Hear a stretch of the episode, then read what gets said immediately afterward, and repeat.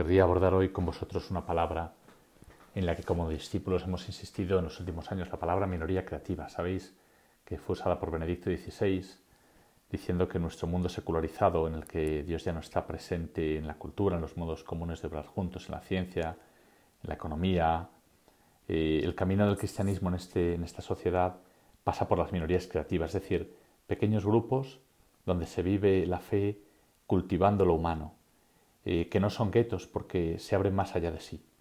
Eh, generan una cultura cristiana nueva en medio del desierto de la secularización y permiten a los que quieran venir a esa cultura que es como un oasis el poder plantarse allí y vivir allí. Y mi pregunta es, ¿cómo se muestra en tiempo de epidemia esta minoría creativa? Y voy a dar varios puntos. El primero, que la minoría creativa eh, se encuentra hoy con una, en este momento de epidemia, como que se le impone un nuevo modo de, vivir, un nuevo modo social, que es el modo del aislamiento.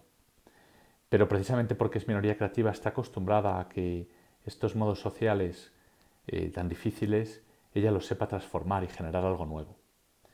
Eh, por eso la minoría creativa está ahora llamada a inventar prácticas que en esta situación concreta de estar confinados permitan dar vida a la familia y más allá de la familia a toda la sociedad se, pondrá ahora más de relieve la pregunta del poeta Eliot que decía, ¿os apretáis juntos unos a otros porque os amáis? ¿Qué diréis? ¿Vivimos todos juntos para ganar dinero unos de otros? ¿O esta es una comunidad? Y la segunda respuesta, la segunda pregunta es la pregunta de la comunidad creativa. Segundo momento es la pregunta sobre Dios. ¿Cómo se vive en una comunidad creativa hoy? Y la, pregunta sobre Dios, nuestra sociedad la vive en modo privado, subjetivo es algo interior. Y hoy eh, este, este, confinamiento, la falta también de acceder a los sacramentos, nos puede tentar a que ésta sea el modo de vivir eh, la pregunta sobre Dios como más cómodo. Y sin embargo, la minoría creativa dice no. Dice que quiere encontrar a Dios en modo sacramental. Es decir, que la fe no se quede solo en cada sujeto, sino que se comparta. Que recemos juntos, en voz alta, a determinadas horas del día, que pongamos especial énfasis en bendecir la comida, en ofrecer el día, en examinar la jornada y todo esto en común. Y así, aun perdiendo la celebración concreta de los sacramentos en muchos casos, podemos ganar en la extensión sacramental en nuestra vida de la presencia de Dios. Una, tercera idea. El problema de la minoría creativa hoy no es solamente la falta de espacio, sino también el tiempo amorfo, porque ha cesado con la epidemia el ritmo del trabajo, del descanso, incluso los ritmos naturales del aire libre porque estamos en casa. Y ahora es el reto para la minoría, el reto de inventar formas eh, en comunión de vivir el tiempo. Es el reto del horario. Los, monjes eh, antiguos en el medioevo, gracias a su modo de rezar, a sus horas de oración, eh, la tercia, la sexta, la nona, los laudes, las vísperas, pudieron dar estructura al tiempo. Pues ahora el tener un horario que eh, no sea simplemente una red que nos constriñe a vivir el tiempo de una determinada forma, sino que nos diga que el tiempo tiene una estructura, que se puede narrar, que podemos ir edificándolo día a día, que haya un tiempo para el trabajo, para el descanso, para estar solos y juntos, para alabar a Dios, para cultivar lo humano.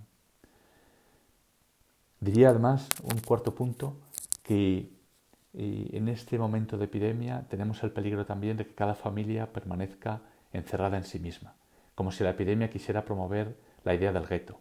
La minoría creativa inventará formas de unir comunidad con comunidad. No se quedará solo en cada familia, sino que unirá unas familias con otras. Una última idea. Ayudará mucho para esto Internet y todo lo telemático. Pero la minoría creativa sabe que Internet por sí mismo impone un modo de vida que no hace fácil la comunión modo de vida que no, mete, no pone en juego el cuerpo ni los afectos. Y por eso usará la red, sí, usará la red, pero poniéndola al servicio, esa red virtual la pondrá al servicio de la red real de las familias, nunca al revés. Así, por ejemplo, no usará Internet en modo individualista, privado, sino poniendo en juego la comunidad y poniéndola en juego con otras comunidades. Pienso aquí en esa iniciativa tan bonita de las familias de Betania de rezar el rosario unas familias con otras familias.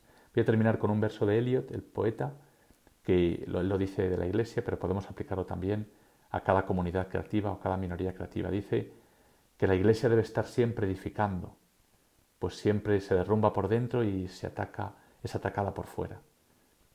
Esta es la ley de la vida. ¿Qué vida tenéis si no tenéis vida juntos? No hay vida que no sea en comunidad, ni comunidad que no se viva en alabanza de Dios.